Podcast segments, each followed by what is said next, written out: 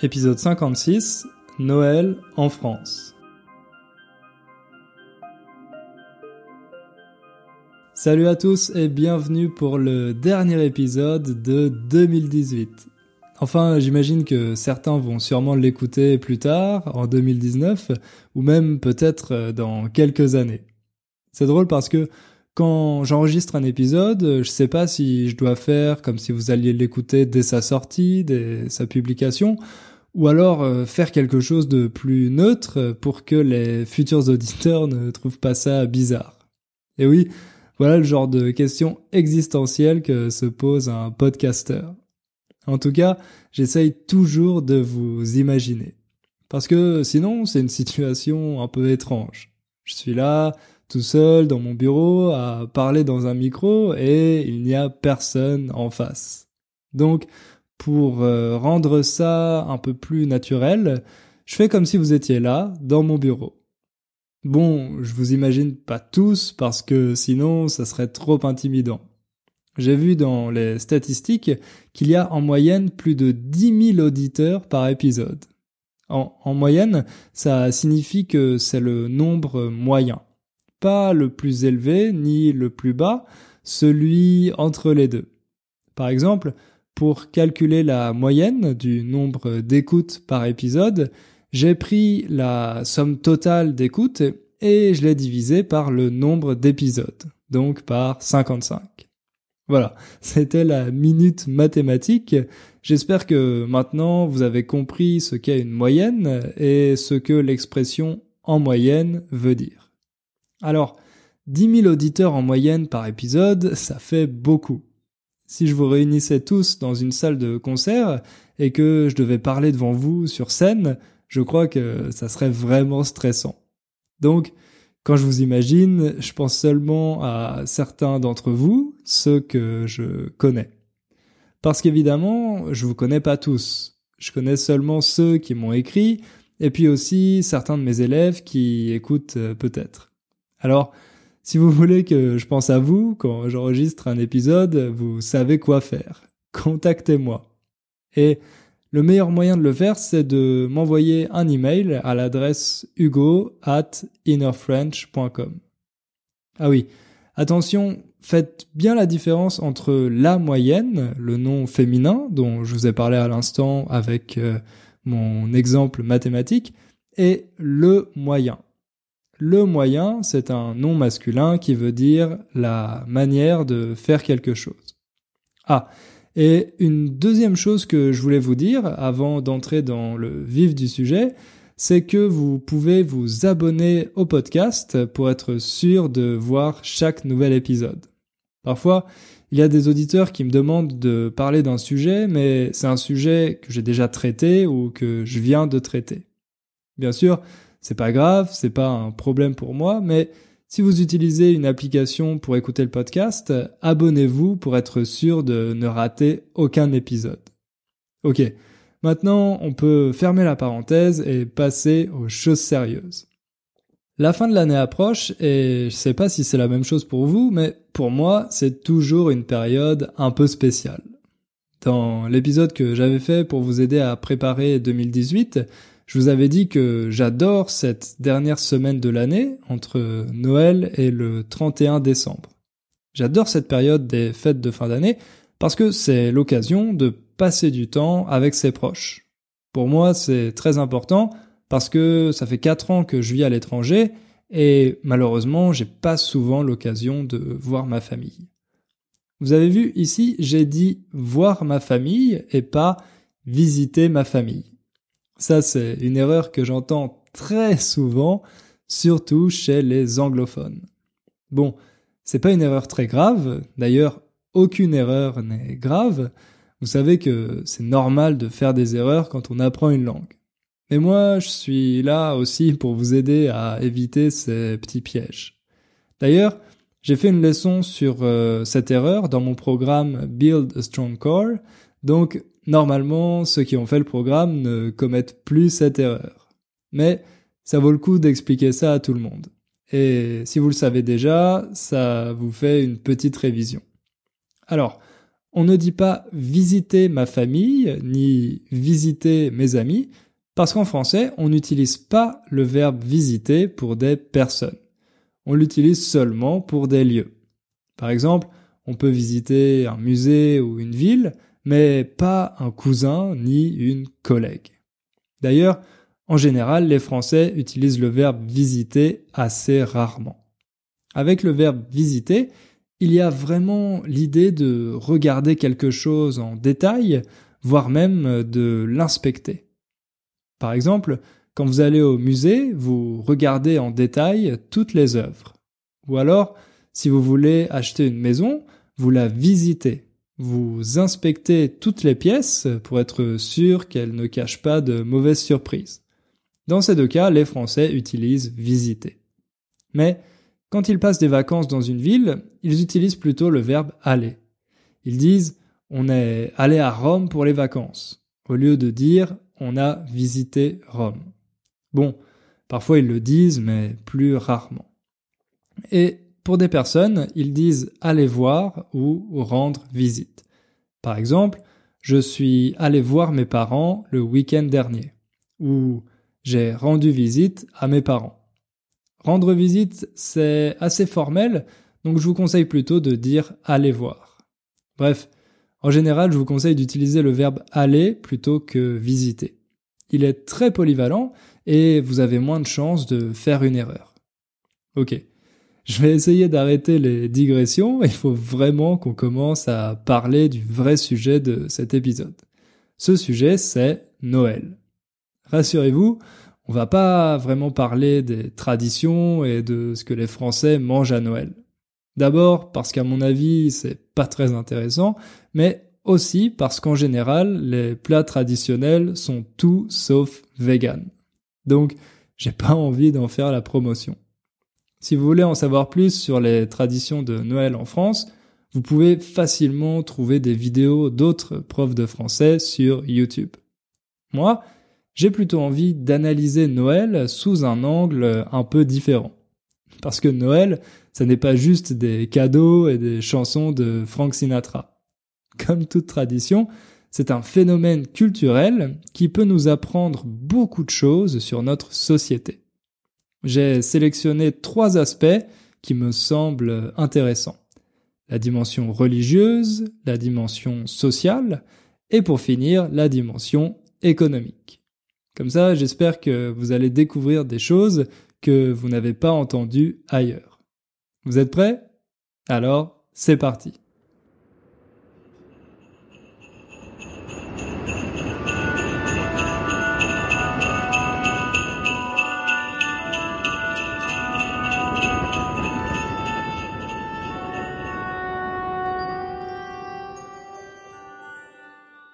Aujourd'hui, on a tendance à l'oublier, mais à l'origine, Noël, c'était une fête religieuse. Moi, par exemple, j'ai grandi dans une famille athée, une famille qui ne croit pas en Dieu, mais j'ai toujours fêté Noël. Et pendant très longtemps, j'étais pas du tout au courant de la dimension religieuse de cette fête. Pour moi, c'était juste une super journée où je recevais plein de cadeaux. Mais quand j'avais 10 ou 11 ans, j'ai appris que certains de mes copains d'école allaient à l'église pour le réveillon. Le réveillon, c'est soit le soir de Noël, le 24 décembre, soit la Saint-Sylvestre, le soir du 31 décembre.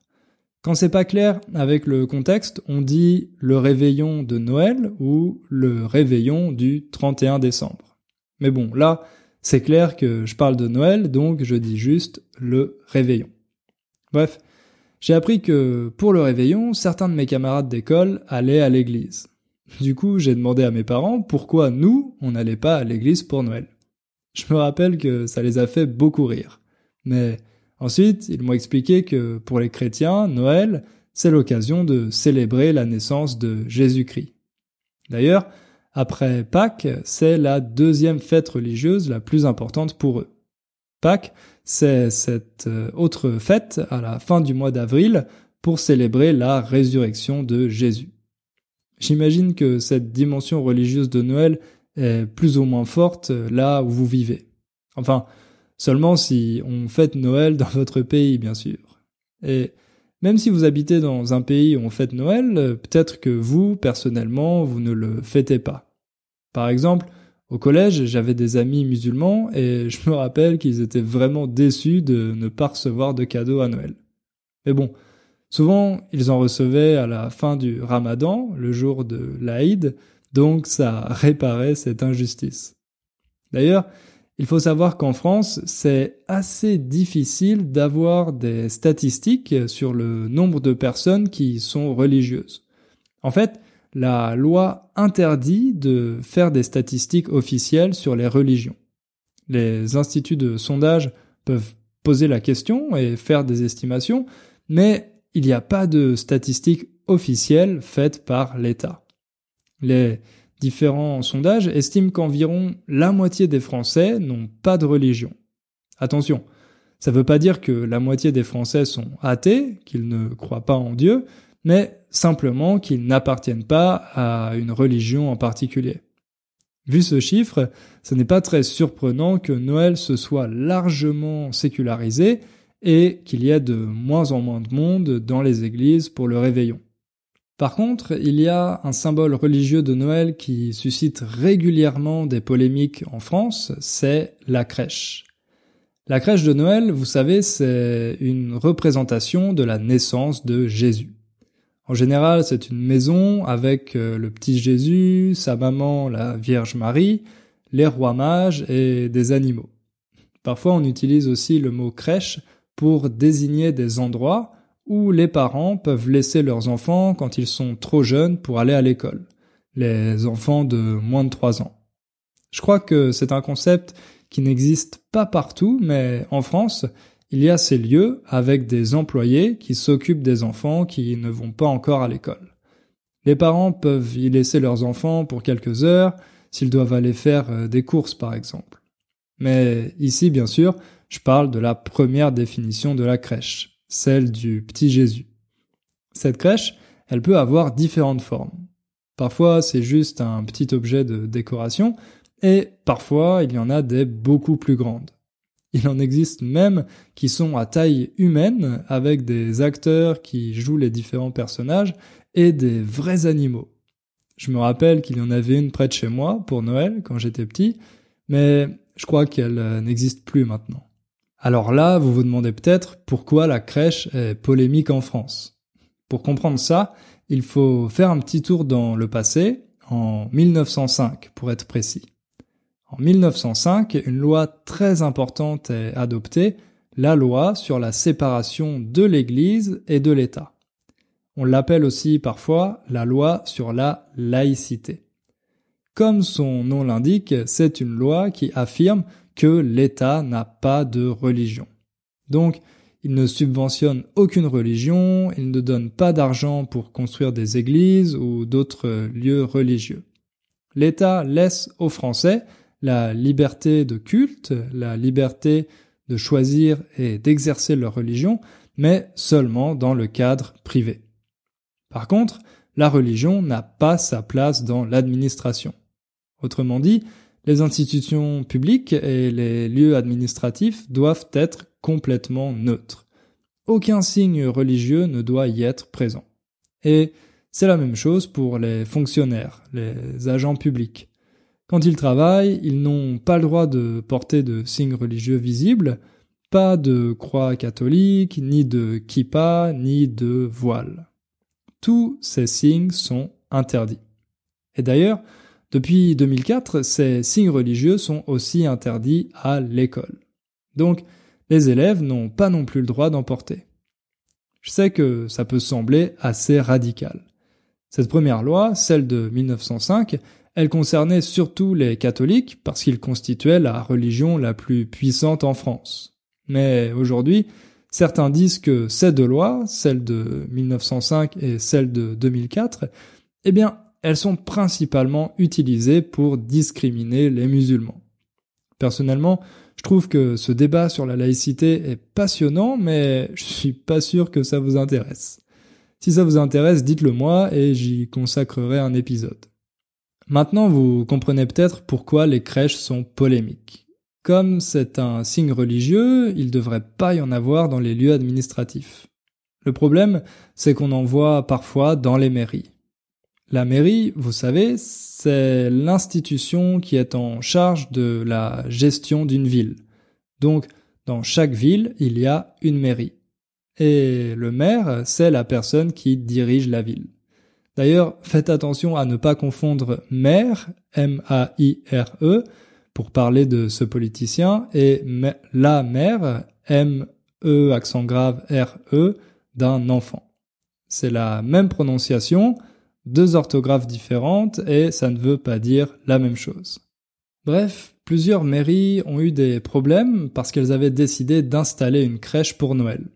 En général, elles se défendent en disant que la crèche est devenue une tradition culturelle, qu'elle n'est plus religieuse. Forcément, comme la religion catholique est présente depuis longtemps en France, c'est devenu difficile de séparer la dimension religieuse et la dimension culturelle. Mais c'est problématique parce que les personnes qui ne sont pas catholiques peuvent être gênées de voir une crèche et un petit Jésus dans leur mairie qui est censé être neutre. Surtout que, comme je vous l'ai dit, tous les autres signes religieux sont formellement interdits. Donc, pourquoi devrait-on faire une exception pour les crèches? Finalement, face à toutes ces polémiques, le Conseil d'État a décidé en 2016 d'interdire les crèches dans les espaces publics.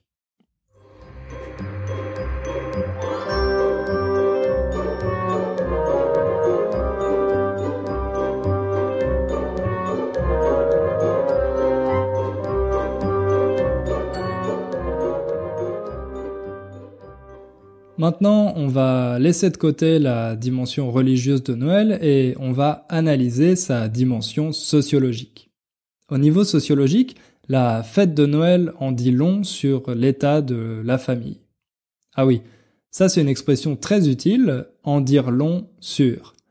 En dire long sur, ça signifie tout simplement que ça nous donne beaucoup d'informations. C'est révélateur, c'est significatif.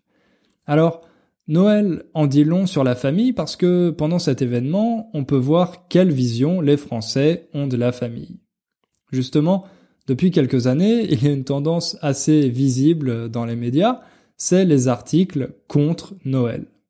On voit de plus en plus d'articles qui ont pour titre Pourquoi je déteste Noël, ces Français qui ont arrêté de fêter Noël, etc., etc.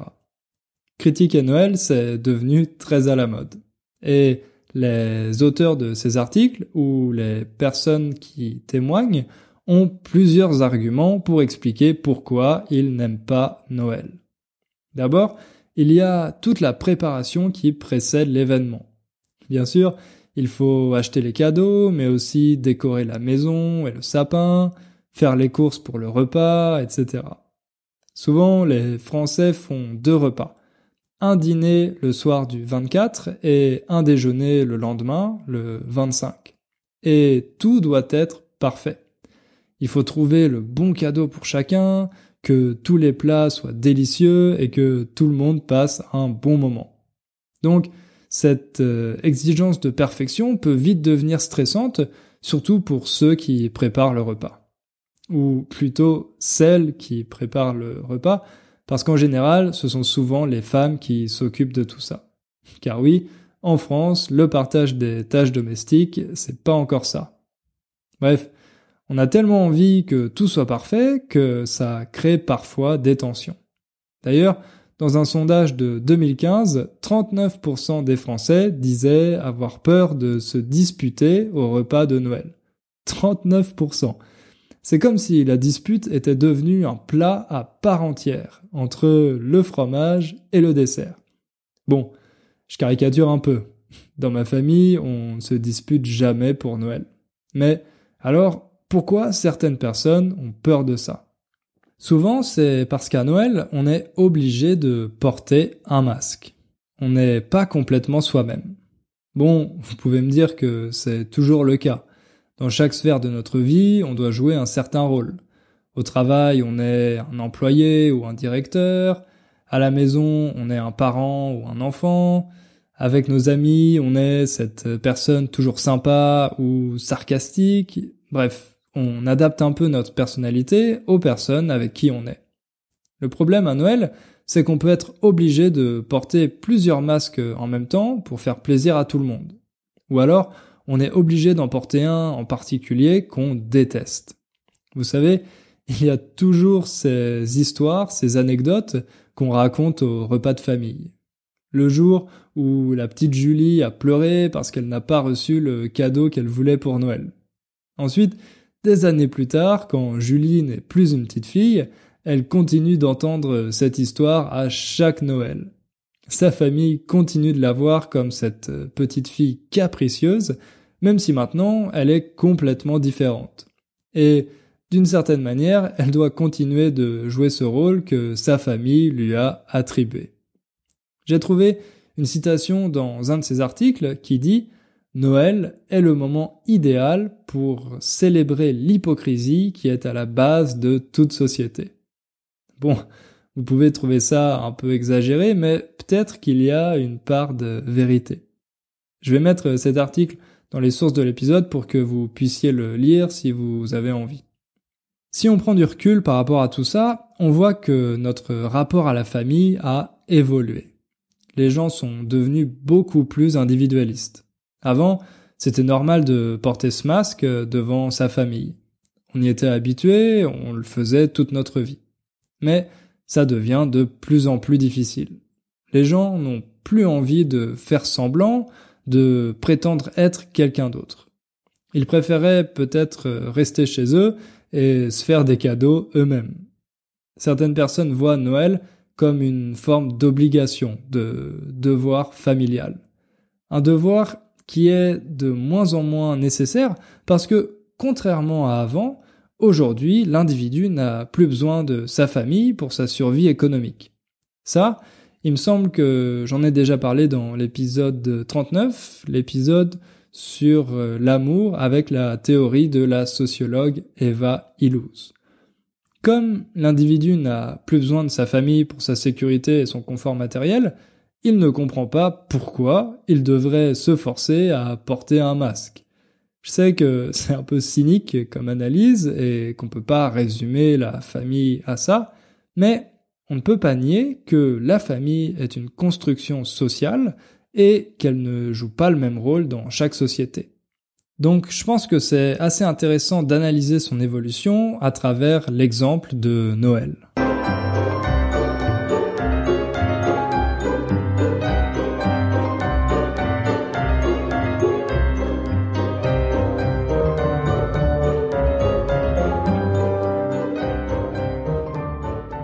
Pour finir, on va parler de la dimension économique de Noël. Décembre, c'est un très bon mois pour les entreprises dans le secteur de la distribution. Elles sont dans une situation idéale parce qu'elles ont en face d'elles des clients qui sont obligés d'acheter. Je dis obligés parce que oui, il y a une forme d'obligation, de pression sociale de faire des cadeaux. Vous imaginez des parents qui disent qu'ils ne font pas de cadeaux à leurs enfants pour Noël? Les monstres, même si ses parents s'occupent très bien de leurs enfants et de leur éducation par ailleurs. À Noël, la société nous dit qu'il faut faire des cadeaux aux enfants. Et les enfants l'ont bien compris. Ils découvrent de plus en plus tôt que le Père Noël n'existe pas et que ce sont leurs parents qui achètent les cadeaux qu'ils ont mis sur leur liste. Mais évidemment, ça ne change rien, ils continuent de demander des cadeaux. Ensuite, quand ils sont trop vieux pour ça, on leur donne de l'argent. Et c'est la même chose entre adultes. Si on veut montrer à une personne qu'on tient à elle, qu'elle est importante pour nous, la société nous dit qu'on doit lui offrir quelque chose. Évidemment, je suis mal placé pour critiquer ça. J'ai eu la chance de recevoir beaucoup de cadeaux à Noël, et j'en reçois toujours. Bien sûr, les gens le font d'abord par générosité mais j'ai l'impression que c'est une générosité qui est de plus en plus imposée, dictée par la société et par les sociétés. Quand je dis les sociétés, je fais référence aux entreprises parce qu'on dit aussi une société pour parler d'une entreprise. À Noël, ces sociétés mettent euh, en scène cette générosité dans leur campagne publicitaire. Selon elles, Un Noël réussi, c'est un Noël avec des enfants qui ouvrent des tonnes de cadeaux et qui font une indigestion de chocolat. Mais aujourd'hui, il y a de plus en plus de gens qui s'opposent à cette consommation forcée. Ils savent qu'elle a un impact négatif sur l'environnement, que beaucoup de ces cadeaux ne sont jamais utilisés. Maintenant, il y a même tout un business de revente de cadeaux de Noël sur Internet. Après les fêtes, les gens revendent les cadeaux qu'on leur a offerts parce qu'ils les aiment pas ou qu'ils en ont pas besoin. C'est un peu absurde, non? On passe du temps à chercher et acheter des cadeaux et ensuite les gens à qui on les a offerts doivent aussi passer du temps à les revendre. Noël, c'est une période de grand gaspillage. Le gaspillage, ça vient du verbe gaspiller, et gaspiller, ça veut dire qu'on utilise mal ou pas totalement quelque chose, et qu'à cause de ça, on le perd. Ici, dans cet exemple, si on prépare trop de nourriture pour le repas de Noël, on la gaspille parce qu'on ne mange pas tout et qu'on doit la jeter à la poubelle. Alors qu'à côté, il y a des gens qui n'ont pas assez à manger. Bien sûr, ça n'est pas seulement le cas à Noël, c'est comme ça toute l'année. Mais malheureusement à Noël, ce gaspillage est encore plus démesuré.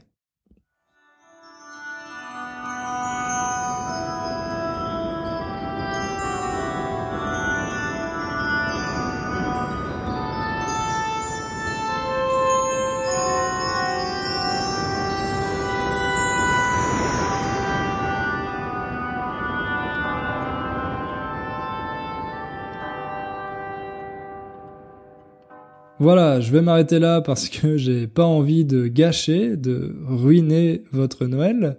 Simplement, que ce soit à Noël ou pour d'autres occasions, je pense que c'est important de faire attention à ceux qui nous entourent, ceux qui sont autour de nous, notre famille bien sûr, mais aussi tous ceux qui n'ont peut-être pas le même confort matériel que nous et qui, eux, ont vraiment besoin de notre générosité. Par exemple, au lieu d'acheter des cadeaux inutiles, on peut faire un don à une association. Pour finir, j'espère vous avoir aidé à faire des progrès en français cette année et j'espère que vous aurez toujours envie de m'écouter l'année prochaine. En tout cas, moi, je suis très motivé pour continuer. Un grand merci à vous pour votre soutien, pour tous les gentils messages et les encouragements que vous m'avez envoyés. Je vous rappelle que les transcriptions de tous les épisodes sont disponibles sur mon site euh, innerfrench.com, donc n'hésitez pas à aller y faire un tour si vous voulez les lire. Passez de très bonnes fêtes de fin d'année et on se retrouve en 2019.